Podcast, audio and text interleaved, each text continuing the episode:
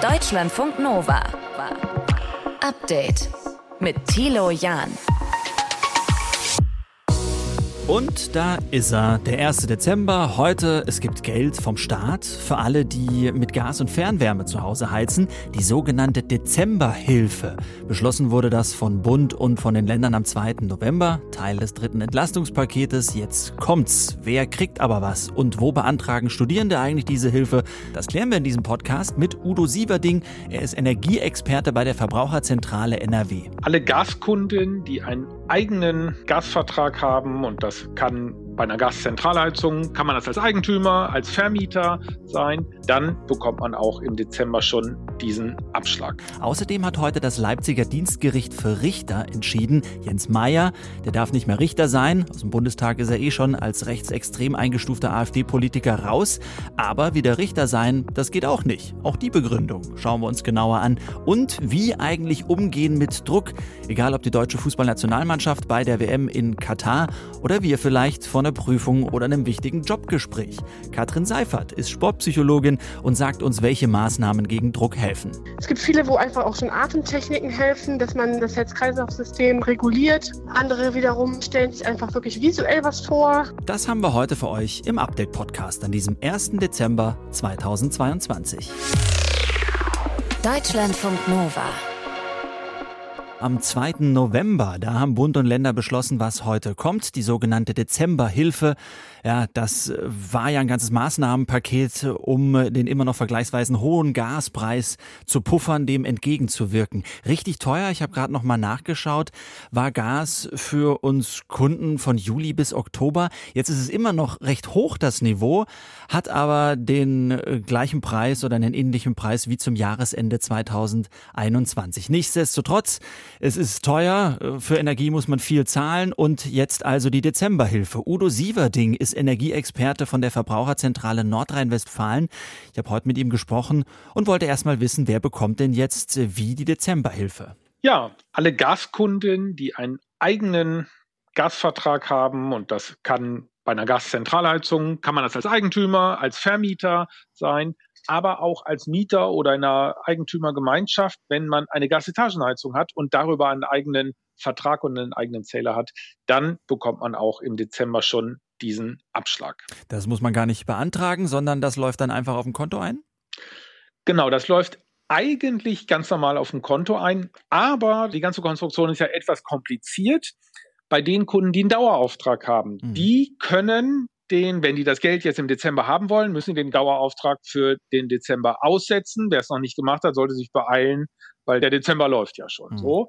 Wo jetzt trotzdem aber schon der Dauerauftrag quasi ausgelöst wurde, ist nicht schlimm. Das wird dann mit der Jahresrechnung erstattet, aber das kann dann eben ein bisschen dauern, aber das Geld ist nicht mhm. weg. Okay, so. man hat es halt einfach nicht sofort. Jetzt gibt es noch den anderen Fall, dass äh, man das Geld auch erst später kommt. Welche Kundinnen und Kunden betrifft das? Ja, das betrifft äh, vor allen Dingen die Mieterhaushalte, die natürlich jetzt an der Nebenkostenabrechnung ihres Vermieters hängen und an der Heizkostenabrechnung. Und die bekommen eigentlich diese Verrechnung mit dem Dezemberabschlag, also die bekommen das auch, aber die bekommen es eben später über die Nebenkostenabrechnung. Es sei denn, und jetzt wird es nochmal wieder ein bisschen komplizierter, die Mieterhaushalte, die in diesem Jahr schon eine Abschlagserhöhung hatten, weil der Vermieter schon eine Preiserhöhung, eine Gaspreiserhöhung hatte. Mhm. Die können jetzt im Dezember sich von ihrem Vermieter auch diese Mehrkosten erstatten lassen. Kurzes Beispiel, wer bislang früher jahrelang 100 Euro Heizkostenabschlag hatte und jetzt zur Jahresmitte, wir ab 1. Juli 150 Euro Heizkosten zahlt, der kann sich jetzt im Dezember diese 50 Euro Mehrkosten von seinem Vermieter zurückholen. Also wir halten fest, es ist äh, natürlich toll, was man was bekommt, aber man muss wirklich die ein oder andere Tabelle auch nochmal wälzen und nachschauen, was für einen selbst zutrifft. Jetzt hat der Bundestag heute auch noch einen Energiekostenzuschuss für Studierende und für Fachschüler beschlossen, 200 Euro einmalig für die Energiekosten. Wie kommt man denn daran?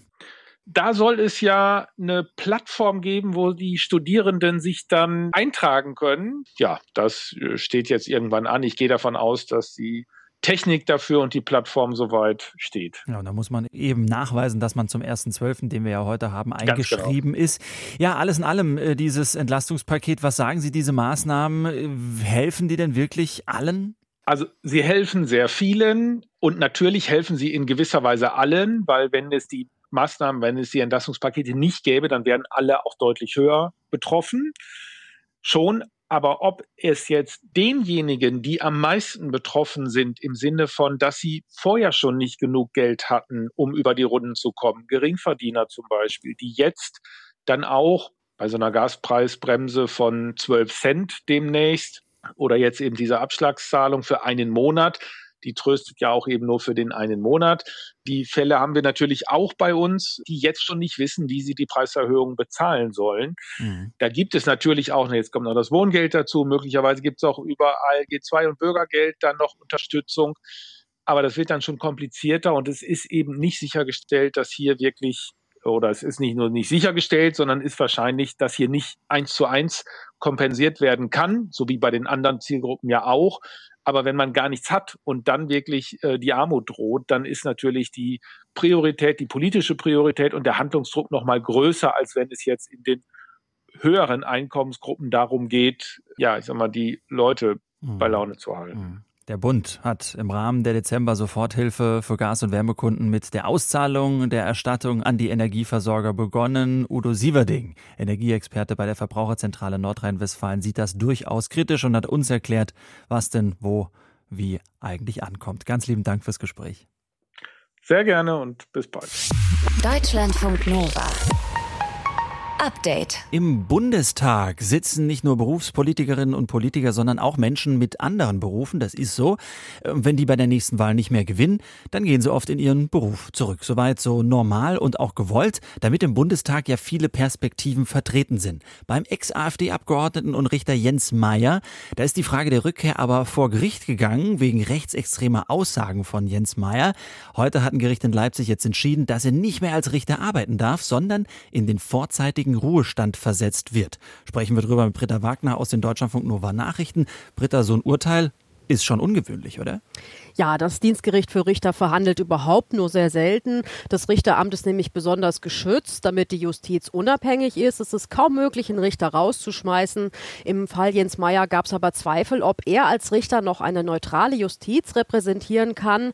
Deswegen hatte das sächsische Justizministerium beantragt, ihn in den Ruhestand zu versetzen. Und das Dienstgericht in Leipzig hat dem jetzt zugestimmt. Allerdings kann Meyer gegen das Urteil in Revision gehen, weil es als wahrscheinlich gilt. Es war aber auch gleichzeitig nicht das erste Verfahren gegen Jens Meyer, oder?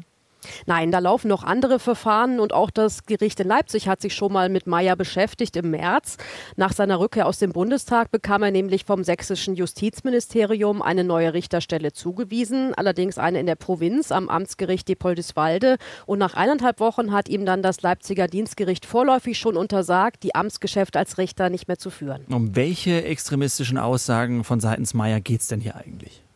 Der sächsische Verfassungsschutz stuft ihn seit 2020 als Rechtsextremisten ein. Er soll dem Flügel der AfD angehört haben. Das ist dieser völkisch-nationalistische Parteiteil, der inzwischen offiziell aufgelöst wurde. Und im Prozess heute wurden mehrere rechte Aussagen von Meyer diskutiert auf Social Media und in Wahlkampfvideos. Dabei hat er sich unter anderem antimuslimisch geäußert, rechtsextreme Straftaten verharmlost und sich auch als AfD-Richter bezeichnet. Und das Justizministerium warf ihm vor, dass sich Meyer von der freiheitlich-demokratischen Grundordnung entfernt habe und das sei ein Problem für den Rechtsstaat, wenn jemand weiter Recht spricht, der als Rechtsextremist wahrgenommen wird. Mhm. Und Meyer selbst, wie reagiert er auf die Vorwürfe? Also sein Verteidiger hat im Prozess argumentiert, dass die meisten dieser diskutierten Aussagen gar nicht von Meyer stammen würden, sondern zum Beispiel von Mitarbeitern auf Social Media geschrieben wurden oder dass Meyer falsch verstanden worden sei. Und der Verteidiger hat dem sächsischen Justizministerium auch vorgeworfen, als Grüne politisch gegen die AfD zu sein. Und Meyer klagt auch schon gegen diese Einstufung als Rechtsextremist durch den sächsischen Verfassungsschutz. In dem Prozess heute ging es dann auch um juristische Feinheiten, sag ich mal. Denn Bundestagabgeordnete sind besonders geschützt, was ihre Aussagen angeht. Richter dagegen haben wieder besondere Pflichten, etwa das Mäßigungsgebot. Und im Prozess wurde dann unter anderem debattiert, ob Meyer in seiner Zeit als Abgeordneter sich auch an diese speziellen Richterpflichten halten musste oder ob diese Pflicht quasi pausierte. Hm, jetzt will Meyer das Ganze natürlich nicht schlucken. Wie geht's weiter? Ja, Meyers Verteidiger hat schon angedeutet, dass sie wahrscheinlich gegen das Urteil vorgehen werden. Die Revision wäre dann in der nächsthöheren Instanz beim Dienstgericht auf Bundesebene. Und man muss natürlich noch abwarten, was bei den anderen Verfahren rauskommt, zum Beispiel bei diesem parallel verlaufenden Disziplinarverfahren. Da könnte es dann auch um die Bezüge, also das Geld von Meyer gehen. Also, wir halten fest, der frühere AfD-Abgeordnete Jens Meyer soll nicht wieder als Richter arbeiten dürfen. Das Dienstgericht in Leipzig, es hat zugestimmt, dass dass er in den vorzeitigen Ruhestand versetzt wird. Das hatte das sächsische Justizministerium ursprünglich beantragt wegen rechtsextremer Aussagen von Meyer. Die Hintergründe dazu hatte Britta Wagner aus den Deutschlandfunk Nova Nachrichten. Deutschlandfunk Nova. Update. Die deutsche Fußballnationalmannschaft muss heute Abend bei dem letzten Vorrundenspiel gegen Costa Rica gewinnen. Ganz egal, was die andere Partie zwischen Spanien und Japan da hergibt. Und das ist natürlich ein hoher Druck für die Sportler. Aber man ist auch selbst verschuldet. Hätte man das erste Spiel gegen Japan anders gespielt, dann wäre man jetzt nicht in so einer Drucksituation. Und wir kennen sie vielleicht auch aus dem Alltag, Jobinterview oder eine Bewerbung fertig machen. Da steckt immer viel Druck äh, drin. Man möchte es ja auch gut machen. Wie geht man damit um? Habe ich heute drüber gesprochen mit Katrin Seufert. Sie ist Sportpsychologin und wollte erstmal wissen, welche Maßnahmen eigentlich Profisportler und Profisportlerinnen da machen, um den Druck abzubauen. Ja, das ist das Spannende, dass Druck ja auch total unterschiedlich empfunden wird und dass da auch einfach geguckt werden muss, ist es überhaupt schädlicher Druck oder ist es positiver Druck, der sogar zur Leistungssteigerung führt. Mhm. Ähm, es gibt nicht wenige Sportler, die auch so eine gewisse Anspannung, gewissen Druck auch benötigen, ob er jetzt von sich selber gemacht wird oder von außen damit sie einfach nochmal ihre beste Performance irgendwie ähm, abliefern können. Mhm. Und nur bei denen, wo wir sagen, oh, das ist jetzt kritisch und da führt es zur Leistungsminderung, bei denen würden wir ansetzen und mit denen arbeiten. Ähm, und da gibt es ja auch total unterschiedliche Ansätze, für was man auch einfach empfänglich ist. Mhm. Ähm, es gibt viele, wo einfach auch schon Atemtechniken helfen, dass man das Herz-Kreislauf-System reguliert, mhm. diese Anspannung von erhöhtem Herzschlag damit kompensiert. Andere wiederum stellen sich einfach wirklich visuell was vor, haben irgendwie einen ruhigen Ort, wo sie sich dann hindenken und damit so ein bisschen das zu, zu reduzieren oder zum Beispiel die Zuschauer versuchen auszublenden und zu mhm. sagen, es geht hier halt um Fußball. Es ist ein Spiel wie jedes andere auch. Mhm. Es sind elf gegen elf, es ist ein Ball und der mit den meisten Toren gewinnt. Das bleibt ja dasselbe. Also mhm. das Spiel bleibt dasselbe. Mhm. Und dann versuchen so nah wie möglich da gedanklich hinzukommen und die ganzen Umgebungsvarianten auszublenden. Mhm. Was ist mit so Selbstgesprächen immer wieder, immer wieder sagen, ja, jetzt, jetzt laufe ich hier rein und jetzt äh, nehme ich den Ball und das geht irgendwie weiter und ich schaffe die Prüfung heute und ich, äh, also so die sich das selbst vorsagen. Auch eine Möglichkeit, ist auch eine Technik, mit positive Selbstinstruktion zu arbeiten. Hm, da muss man aber auch dann ja, empfänglich für sein. Also nicht jeder kann das gut damit umgehen. Man muss natürlich auch gedanklich dann bei sich bleiben können. Ne? Also es macht auch keinen Sinn, dann trotzdem irgendwie die Zuschauer wahrzunehmen und zu sagen, hm, eigentlich kann ich die Prüfung heute, aber hm, eigentlich irgendwie auch nicht, sondern es mhm. muss dann wirklich auch mit Selbstüberzeugung dahinter sein. Das muss schon gut trainiert sein. Das ist jetzt nichts, was jetzt einer von den Spielern heute Abend, wenn er es noch nicht ausprobiert hat, einfach mal anbinden sollte. Da höre ich das aber bedarf mhm. definitiv Training da vorher. Höre ich aber raus, genau, man, man, man muss das üben. Also man, man ja. kann es üben, aber in dem Fall, wenn man sagt, okay, ich komme auf den Drucksituationen, dann muss das auch geübt werden, ja? Ja, wir wollen vor allem auch die Intensität vorher steigern. Also wir fangen ja auch nicht, wenn wir irgendwie anfangen zu laufen, fangen wir auch nicht mit dem Marathon an, sondern fangen vielleicht mit den drei, vier Kilometern an und sind froh, wenn man die geschafft hat. Und genauso ist es mit solchen Techniken auch. Also wir versuchen erstmal, die überhaupt erstmal einzutrainieren. Also kann ich überhaupt mit mir selber sprechen beispielsweise? Mhm. Gelingt mir das auch gedanklich dabei zu bleiben? Dann versuchen wir das mal vielleicht in einer Trainingssituation, dann in einem vielleicht ein Testspiel, dann vielleicht in einem vermeintlich schwächeren Spiel und mhm. dann erst übertragen wir es auf die, auf die wirklich wichtigen Spiele. Wir würden auch nicht bei einem WM-Finale anfangen, mhm. ähm, sowas einzusetzen, sondern es muss schon auch im Vorhinein trainiert sein, dass es auch eben in der Situation, die wirklich auch den höchsten Stress hat, auch mhm. abrufbar ist. Gibt es denn den Fall, dass man sagt, der Druck ist einfach viel zu hoch? Egal welche Techniken habe, ob das körperliche Techniken sind, ob das Atmung ist, Bilder vorstellen, Selbstgespräche, alles, was wir jetzt gesagt haben. Es ist irgendwann vorbei. Der Druck ist zu massiv. Ja, das ist das Empfinden des Sportlers. Ne? Also das äh, wird jeder anders beantworten. Und es kann natürlich jemanden geben, der, der sagt, mir war der Druck zu groß. Mhm. Natürlich kann das sein, dass dann eben auch die Leistungskurve so weit nach unten geht, dass der Stress zu hoch ist, dass die Leistung nicht abgerufen werden kann. Das gibt es in der Tat. Aber die Nationalmannschaft wird ja auch von Sportpsychologen begleitet seit Jahren. Also ich bin sicher, dass Hans-Dieter Hermann dafür sorgt, dass das keinem heute Abend so geht. Katrin, was ist denn mit dieser Legende, die es gibt? Äh, hört man ja immer wieder, dass Leute zum Beispiel den Eltern sagen, du darfst nicht zugucken kommen. Ich habe mhm. hab irgendwie ein Spiel und dann, wenn du kommst, dann verlieren wir. Und wenn die Oma kommt, dann verlieren wir zweistellig. Was, mhm. Ist das eine Legende oder, oder ist das, kann das wirklich zu hoher Druck sein? Also ich würde jetzt nicht sagen, dass es so hoher Druck ist, sondern einfach, dass es dann so eine Assoziation ist, die dann einfach in den Köpfen abläuft, dass zu sagen, es wird ja einfach mit so Sachen verbunden wie, wenn wir verlieren, dann bin ich es schuld, dann mhm. hat mich meine Familie nicht mehr lieb. Mhm. Und das sind dann einfach Gedanken, die dann so in den Konsequenzen eher auch liegen. Dass wir nicht im Moment bleiben mit den Gedanken und sagen, okay, ich zeige jetzt mein Bestes und habe hier Spaß, sondern dass dann eben so Konsequenzen wie, wenn wir verlieren, dann haben die mich nicht mehr lieb, wenn wir verlieren, dann mhm ähm, sind die bestimmt böse auf mich, weil wir so oft zum Training fahren. Mhm. Dass wir gedanklich abschweifen und dann eben auch logischerweise, weil wir gedanklich abschweifen, nicht im Moment sind und der Moment nicht mehr so gut sein kann. Deswegen arbeiten wir häufig damit, dass die im Hier und Jetzt dann auch gedanklich sein sollen und nicht versuchen, in die Vergangenheit zu, hat es da auch schon nicht geklappt, mhm. oder in die Zukunft im Sinne von Konsequenzen denken, sondern versuchen, im Hier und Jetzt zu bleiben und die volle Aufmerksamkeit auf die Aufgabe zu behalten. Fokussierung hilft gegen Druck und nicht zu viel über die Konsequenzen nachdenken. Das sagt die Sportpsychologin Katrin Seuferts. Deutschlandfunk Nova. Update. Es gibt ja so Tage, da knubbelt sich die Arbeit, das kennen wir glaube ich alle, und da macht man da deutlich mehr Stunden als sonst. Das wäre ja eigentlich auch okay, wenn man in den nächsten Tagen wieder ein bisschen weniger machen kann dafür, weil man so viel an dem einen Tag gemacht hat. Sowas fordert die bayerische Arbeits- und Sozialministerin Ulrike Scharf. Die Möglichkeit für zum Beispiel zwölf Stunden Monster-Arbeitstage. Dafür kriegt sie ordentlich Kritik ab. Aber warum eigentlich? An einem Stück viel arbeiten und dann ein bisschen länger frei frei sprechen wir darüber mit Christian Schmidt aus unserem Team. Was würde denn das mit uns machen? Christian? Ja, es gibt ja so Tage, du sagst das schon, da wäre es schon verlockend oder würde für einen auch Sinn ergeben. Ne? Stell dir vor, du bist Programmierer, du hängst in einem Projekt drin, willst unbedingt was fertig machen und dann bleibst du eben halt am Computer sitzen, ziehst das Ding durch und wenn dein Arbeitstag eben zwölf Stunden geht, dann machst du halt am nächsten Tag frei. Wenn man sich ermahnt, über die Woche verteilt dann eben nicht viel zu arbeiten, dann wäre das okay. Mhm. Und dann kann man ja auch sagen, lieber jetzt mal reinhauen, aber dafür morgen frei. Mhm. Dass es solche Situationen gibt, das ist normal, sagt Dirk Windemuth. Der ist Leiter am Institut für Arbeit und Gesundheit der deutschen gesetzlichen Unfallversicherung. Wenn man das mal ein paar Wochen macht, ist das nicht unbedingt tragisch. Ist jetzt kurz und knapp, mhm. hört sich aber so an, als kommt da gleich ein Aber. Ja, ah, ich meine, ein paar Wochen lang ist okay. Was ist mhm. mit dem Aber? Ja, so richtig ist unser Körper dafür einfach nicht ausgelegt. Und dabei geht es gar nicht darum, dass wir es nicht schaffen würden, irgendwie mal zwölf Stunden statt acht zu arbeiten, sondern es geht eher um die Ruhezeit. Da liegt das Problem. Dass die Menschen sich zwischen zwei Schichten in der Regel dann nicht ausreichend erholen können. Jetzt kann man sagen, naja, die haben ja aber doch zwischendurch auch einen Tag frei. Das stimmt, aber diesen Tag frei, den machen wir ja dann nicht als Urlaub, sondern da packen wir die privaten Sachen rein. Mhm.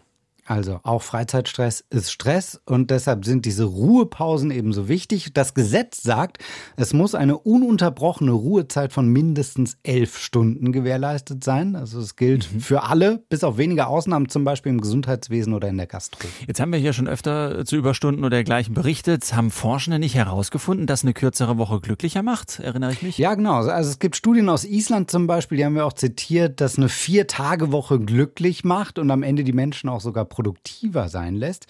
Das würde sich jetzt nicht widersprechen mit dieser neuen Idee, wenn man sagt, okay, ich hm. nehme eine Wochenarbeitszeit von meinetwegen 30 Stunden und dann kannst du im Extremfall sagen, gut, dann arbeite ich halt zweimal 15 Stunden durch und mache den Rest frei. Das bringt aber nichts, sagt Dirk Windemuth. Im Gegenteil. Die Menschen haben sehr viel häufiger Unfälle. Also die Unfallwahrscheinlichkeit steigt. Und wir wissen auch, dass sie häufiger krank werden. Also selbst wenn wir das im Moment vielleicht denken, so hm. Power-Arbeitstage von 10 bis 12 oder mehr Stunden sind auf Dauer nicht die richtige Lösung. Äh, Christian, ich glaube, es gibt einige, die jetzt sagen, Leute, über was redet ihr hier? Mein mhm. Arbeitstag hat eh schon so oder so 10 Stunden. Ja, ne, dass äh, Überstunden quasi von den Vorgesetzten erwartet werden. Das geht natürlich überhaupt nicht. Und von daher ist es natürlich auch gut, dass zumindest durch diesen Vorstoß aus Bayern das Thema diskutiert wird. Wie gesagt, mal ist das ja auch okay und sinnvoll. Aber wenn das so ist, dann müssen Arbeitgebende auch ganz genau darauf achten, damit die Arbeitsbelastung im gesunden Rahmen bleibt. Stichwort Pausen. Da wäre tatsächlich eine Idee zu sagen, nach acht Stunden und nach zehn Stunden nochmal eine ordentliche Pause auch damit die Leute noch ein zweites Mal auch was essen können. Denn das ist auch ein wichtiger Punkt. Da muss tatsächlich etwas sehr Wertvolles unter Ernährungsgesichtspunkten gegeben werden. Also nicht Currywurst mit Pommes. Ne? Also wenn das jetzt alles nochmal diskutiert wird, dann kommen vielleicht die Überstunden auch so ein bisschen aus ihrem Schattendasein raus. Das wäre gut, dass man die nicht einfach so macht, sondern dass es da auch Regeln gibt und ob die Art des Jobs das überhaupt erlaubt. Also gut darüber zu sprechen, macht auch gleichzeitig wieder sensibel äh, für dieses Thema. Aus Bayern kommt, das halten wir fest, ein Vorstoß, das Arbeitnehmerschutzgesetz zu lockern für viel Arbeit am Stück soll es dann auch mal länger freigeben. Deutschlandfunk Nova. Update. Ich mag es ja ganz gerne mit salziger Butter drauf oder wahlweise auch mit Thunfisch und Creme fraiche. Das Baguette, wie ist das bei dir, Florian? Ich hab's gerne mit etwas gekochtem Schinken und Butter drauf. Oh, Florian Domberger aus Berlin, der Connoisseur, ist eigentlich Bäcker und wir müssen über das Baguette sprechen, denn das Baguette wurde als immaterielles Kulturerbe der Menschheit ausgezeichnet von der UNESCO. Nicht für Deutschland, sondern Frankreich hat diesen Preis geholt. Das ist nicht irgendein Stück Weißbrot, es ist französische Backkunst. Kunst oder wie würdest du es bezeichnen? Es ist absolut Kunst. Also es ist ja hochaufwendig, Baguette zu machen. Es gibt unter Umständen mehrere Vorteige, also mehrere verschiedene Stufen, in denen produziert wird über eine lange Zeit. Mhm. Also zwei oder drei Tage kann das dauern. Mhm. Und da geht jede Menge Arbeit rein. Und dann ist es auch meiner Meinung nach eine Kunst, das Baguette schön zu formen. Das mhm. ist nicht einfach und man muss das auch wirklich mehrere hundert Mal üben, bevor das anständig rauskommt. Ah ja. Ich dachte, man macht einfach nur eine Wurst. Äh, nein, das macht man nicht. Nein, man macht nicht nur einfach eine Wurst, sondern die Wurst braucht auch Spannung drauf. Also der Weizenteig muss auch Spannung haben, damit ich dann auch eine gute Porung bekomme aus dem Teig heraus. Viele Sachen spielen da mit rein und das ist nicht einfach so lapidar zu machen. Mhm. Aber lass uns erstmal erklären, was eigentlich alles in den Teig kommt. Welche Zutaten braucht man für ein Baguette? Also kommt aufs Rezept an. Das Wichtigste ist wohl das Wasser, das Salz und das Weizenmehl. Mhm. Ich habe auch schon Rezepte gesehen mit Dinkel drin, mit Roggen ein bisschen drin. Und äh, eigentlich ist meiner Meinung nach das Geheimnis des Baguettes ist in der Vorbereitung, also in der Vorbereitung der Vorteige. Mhm. Und die Vorteige, bei denen nehme ich ein bisschen Hefe mit rein. Beim Baguette üblicherweise wird das mit Pulisch oder Polisch äh, gemacht. Das ist die Art des Vorteiges. Das heißt, ich nehme Weizenmehl, Wasser, ein bisschen Frischhefe, mhm. setze das zurück. Das heißt, lasse es entweder bei Raumtemperatur oder im Kühlschrank, lasse ich das garen mhm. und nehme das dann praktisch als ersten Basisteig für das Baguette. Das vermische ich dann mit dem Hauptteig oder ich kann das Ganze auch mit einem Autolyseteig verbinden und dann erst den Hauptteig machen. Da gibt es verschiedene Arten und Weisen. Autolyseteig? Was um alles in der Welt ist das denn?